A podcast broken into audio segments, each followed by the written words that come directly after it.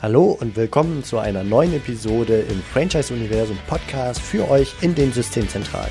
Mein Name ist Steffen Kessler und ich helfe euch, die passenden Menschen zu finden und von euch zu überzeugen, um sie dann zu erfolgreichen und das ist mir wichtig, zufriedenen Franchise-Partnern zu machen.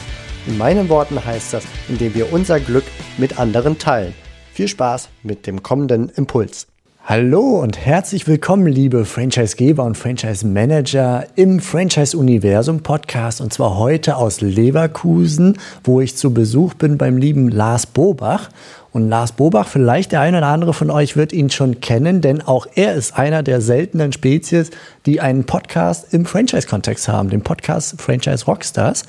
Und im Zuge dessen haben wir uns hier getroffen. Wir sind ja nicht weit voneinander entfernt, mal die Köpfe zusammengesteckt und sind auf ein Thema gekommen, lieber Lars. Ich freue mich sehr, dass wir darüber jetzt mal sprechen wollen, nämlich was kann man tun in der Systemzentrale als Franchisegeber, als Franchise-Manager, damit Franchise-Nehmer euch zuhören. Hallo Lars, ich danke dir, dass du hier dabei bist. Hallo Steffen, danke, dass du mir hier die Möglichkeit gibst im Interview. Lass uns direkt mal einsteigen. Also, wie sind wir drauf gekommen? Was tun, damit Franchise-Nehmer euch zuhören? Du bist da ein perfekter Gesprächspartner, möchte ich fast sagen, denn du bist Franchise-Nehmer. Du bist seit vielen Jahren Franchise-Nehmer bei Isotech. Start 16 Jahre, ja, okay. Also du kennst die Seite der Franchise-Nehmer, die Seite der Zuhörenden. Ähm, du startest jetzt gerade als Franchise-Nehmer bei Cleverfit zusammen mit deinem Sohn, legt ihr gerade los. Und auf der anderen Seite bist du seit vielen Jahren, ich weiß ehrlich gesagt auch da nicht, wie viele Jahre schon, bist du, betreibst du eine Agentur für Online-Markt. Mhm, fünf Jahre jetzt. Mhm. Genau, mit dem Fokus auf Franchise-Systeme. Mhm. Genau, du bist gestartet oder andersrum gesagt, du hast eine Agentur für Online-Marketing. Was macht so eine Agentur? Naja, die konzentriert sich drauf, wie kriegen wir die Leute äh, mit ihrer Aufmerksamkeit gegriffen? Wie kriegen sie wir sie zum Zuhören? Und äh, du bist gestartet im Handwerksbereich, weil Isotech, du hast die Sprache des Handwerks äh, ja, verstanden, hast für Isotech das Online-Marketing, also für deinen Isotech-Betrieb das Online-Marketing sehr erfolgreich gemacht und kamst so ja im Grunde auch zur Agentur.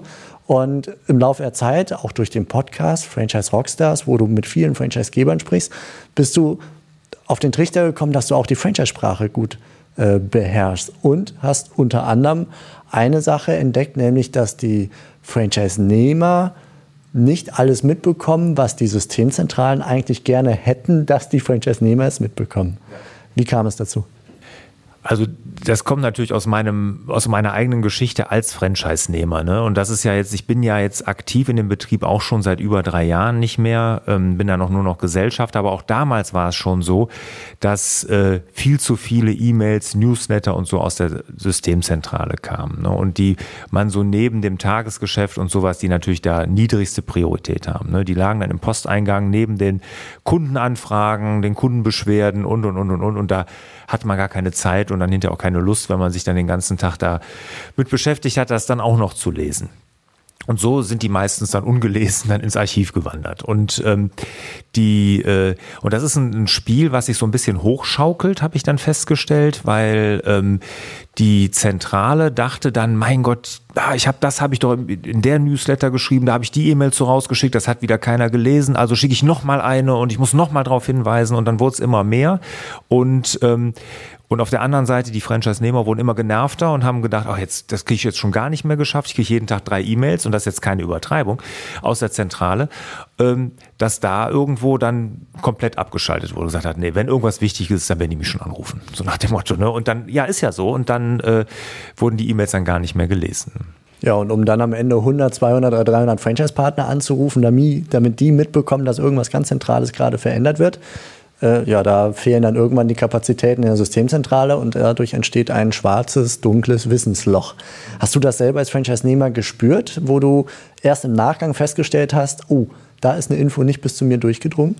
Auch immer wieder, ne? Also jedes Mal. Ne? Also wenn man dann auf der R-Vertagung dann irgendwann sitzt und dann wird präsentiert, ja, das hatten wir euch ja zugeschickt oder sowas, und man oder man stellt eine dumme Frage zu einem Thema äh, in irgendeinem Workshop und sagt, ja, wie macht er denn das und das? Ja, das stand doch in dem und der E-Mail oder sowas. Das ist andauernd passiert. Also das ist, glaube ich, Standard. Und ich kann mir vorstellen, wenn ihr jemand aus einer, aus einer Systemzentrale zuhört, der wird das Thema kennen. Ja, das glaube ich wohl auch. Du bist jetzt nicht Franchise-Geber, aber du hast mit sehr vielen Franchise-Gebern und Franchise-Managern äh, Kontakt, allein schon durch den Podcast und auch weil du da gut vernetzt bist.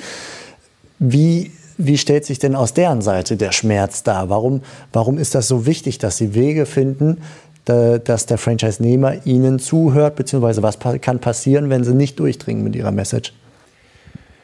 Gut, da gibt es natürlich äh, ganz, ganz äh, viele, ich mache mal so Verfahrensanweisungen, Sicherheitsbedenken, die man oder die man gerade im Handwerk hat, ne, dass man dann darauf hinweisen muss oder dass jetzt was geändert hat an der Rezeptur von irgendeinem Material, jetzt äh, was man anders verarbeiten muss oder dass man äh, mit Kunden vielleicht auch gewiss anders umgehen sollte. Also da gibt es ja tausend Dinge und die sind, glaube ich, alle wichtig. Ne? Und ich meine, schreibt ja keiner eine E-Mail, weil er gerade Lust dazu hat, sondern schon, weil er was mitzuteilen hat. Aber ähm, deshalb ist es, ich glaube, ist alles irgendwo wichtig. Ne? Und man, man, klar, man kann das dann reduzieren oder in einen Newsletter zusammenfassen, aber mal ganz ehrlich, äh, wer hat dafür die Zeit heutzutage? Ne? Das ist ja wirklich neben dem ganzen Firefighting, was wir jeden Tag machen müssen, ähm, fällt das dann oft hinten rüber. Und hast du für dich da eine Lösung gefunden als Franchise-Nehmer damals, äh, wie du damit umgehst, die richtigen Sachen rauszufinden, bevor wir jetzt auf äh, Franchise-Geber-Seite gehen, was die denn machen können? Hast du irgendwelche Strategien da als Franchise-Nehmer entwickelt oder hast du einfach dich ja, man, man, ja, man, wie man das halt macht, ne? Dann, dann liest man den Betreff und wenn der einen nicht sofort catcht, dann ist das Ding halt weg. Ne? Und äh, hinterher hat dann meine Assistentin dann die E-Mails gemacht, aber die hat das genauso gemacht, weil ich meine, bei der sind ja noch mehr E-Mails gelandet als bei mir und auch die hat dann wirklich nur, wenn es irgendwie, wenn da Achtung dringend wichtig und drei Ausrufezeichen oder fünf, dann hat sie sich sie dann mal angeguckt. Ne? Ja, und wenn dann dreimal am Tag eine Achtung wichtig E-Mail reinkommt, dann verliert selbst dieses Wort an Bedeutung. Genau, genau, ja. Lass uns mal gucken, was äh, für Strategien fahren kennen wir denn aus Franchise-Systemen, dass die versuchen, dem zu begegnen. Mhm. Also wir haben Newsletter schon mal angesprochen. Ich glaube, das ist der Klassiker. Ne? Mhm. Newsletter-Verteiler mit allen Franchise-Nehmern drin und dann rausschicken. Ja. Hast du, hast du da ähm, ein Gefühl, hat Newsletter überhaupt eine Berechtigung, wenn man es richtig macht? Oder ist das einfach durch diese Gesamt-Newsletter- und E-Mail-Flut, auch abseits der systemzentrale Franchise-Nehmer-Kommunikation, da kommt ja noch viel mehr von rechts und links, dass das grundsätzlich ein Kanal ist, der äh, für diesen Kontext eine wichtige Message zu überbringen, einfach generell der falsche ist. Würdest du das so sagen? Ja, also ich glaube, dass da Newsletter nicht richtig ist. Ich glaube, es gibt viel modernere und bessere Methoden mittlerweile. Und ich glaube auch, dass wenn man wirklich was Dringendes hat, dann kann E-Mail schon der richtige Weg sein. Aber wenn man, ich sag mal, eine E-Mail im Quartal verschickt, weil irgendwas wirklich so ist, dass man da dringend darauf hinweisen muss, dann wird die auch gelesen. Aber wenn man drei am Tag bekommt ne, oder jede Woche eine E-Mail mit einem Newsletter, ähm, dann ist die Frage, ähm, dann, dann kann es ja gar nicht mehr so relevant sein, dann wird es auch weniger gelesen. Deshalb glaube ich, nein, Newsletter ist nicht mehr das Tool der Wahl heutzutage. Ich hätte einen super modernen Einfall, wie man das lösen kann. Wir verschicken Briefe. Das fällt nämlich auf. Das fällt auf, absolut. Und da gibt es ja wirklich auch im Vertrieb welche, die machen das. Und man gibt sogar Agenturen, die handschriftliche Briefe für dich schreiben. Oh, oh, das ist ein Tipp. Ja? da haben sie die Schönschreiber angestellt und dann diktierst du denen den Text und dann. Ja, ah, sehr gut, okay. Wir haben das tatsächlich mal genutzt, äh, als wir Franchise-Systeme zu einem Google-Event in Hamburg einladen wollten oder eingeladen haben.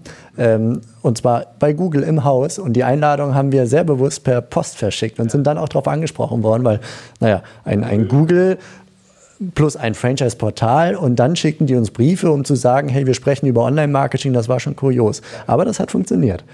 Würde ich aber jetzt nicht als Standardrezept nutzen. Nee.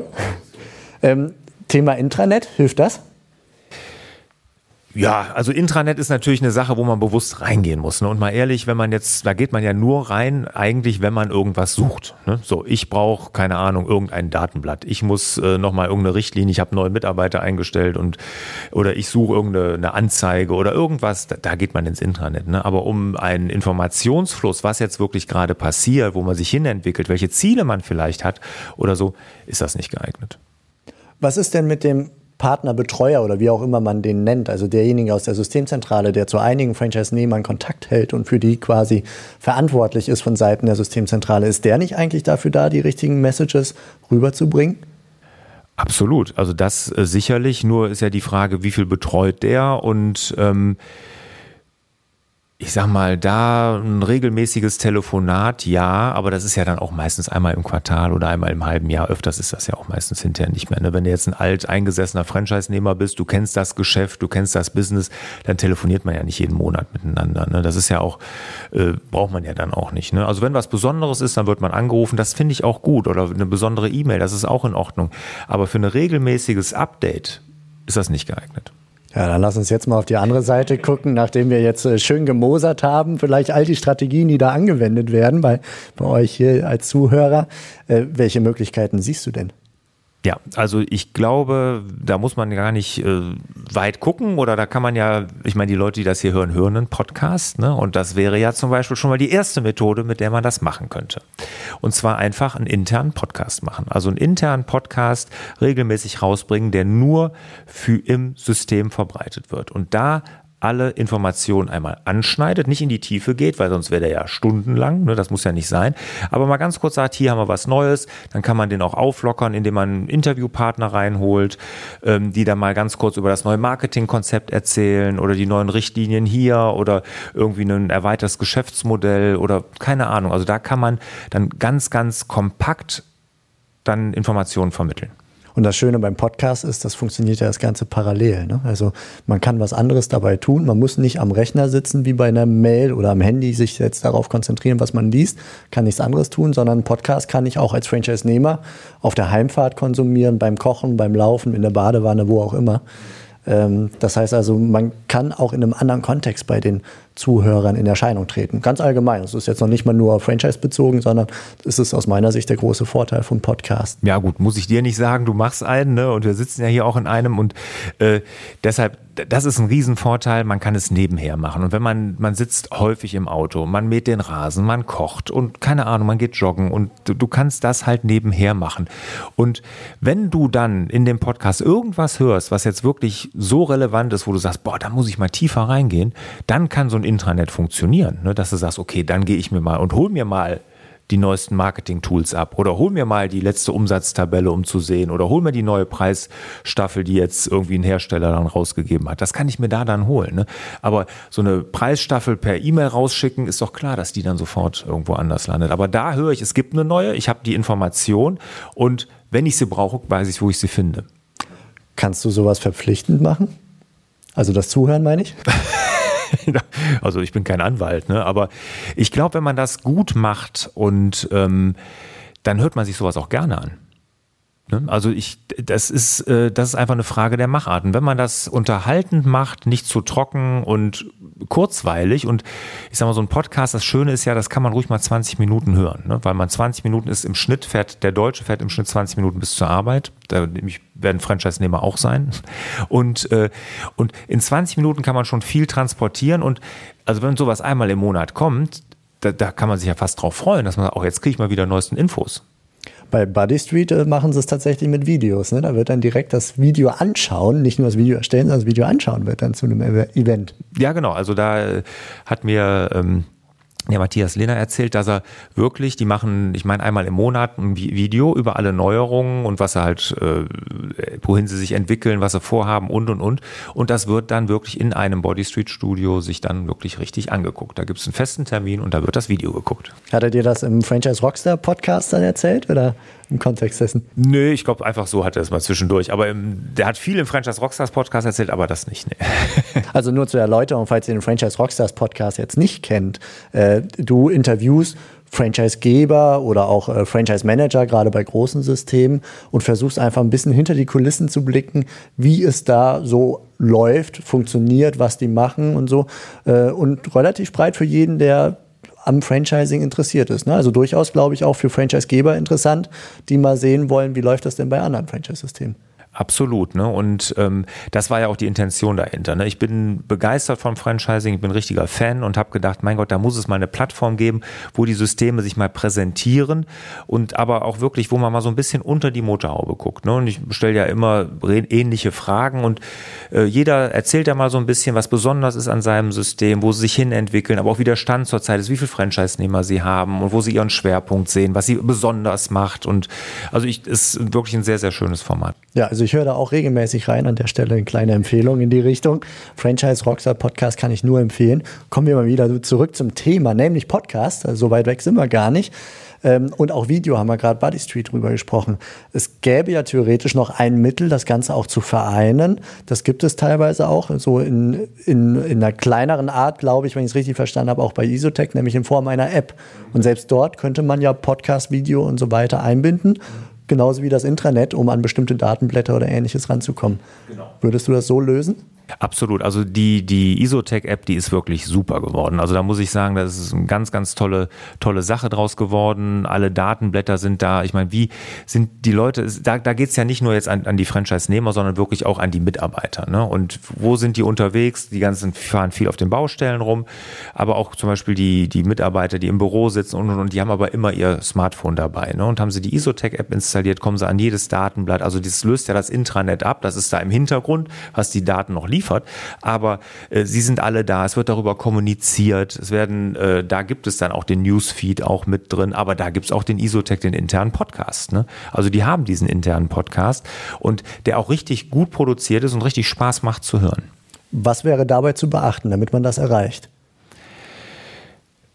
Dabei zu beachten ist, ähm, genau wie du deinen Podcast machst, wie ich meinen Podcast mache, ist Authentizität. Ich glaube, es muss nicht jetzt hier äh, Radioniveau haben. Der Isotech-Podcast, der geht in die Richtung, weil der wird auch gemacht von jemandem, der da sehr viel Erfahrung hat im Radiobereich. Der macht das super professionell und, und auch wirklich sehr schön zu hören. Das muss gar nicht so sein. Ich glaube sogar, gewisse Unprofessionalität ist gar nicht schlimm bei einem Podcast. Ne? Also es muss jetzt nicht alles geschliffene Wort und wie jetzt bei WDR oder was weiß ich was äh, sein, sondern äh, da ist Authentizität wirklich das A und O. Und es muss von jemand gemacht sein, der in der Zentrale sitzt, der das Gesicht ist. Das muss jetzt nicht der Gründer sein oder sowas, aber zum Beispiel der Franchise-Manager, ne, der sagt, ich mache das jetzt und dann hören die Leute auch zu, weil den kennen sie, der ist authentisch, der kann was darüber sagen.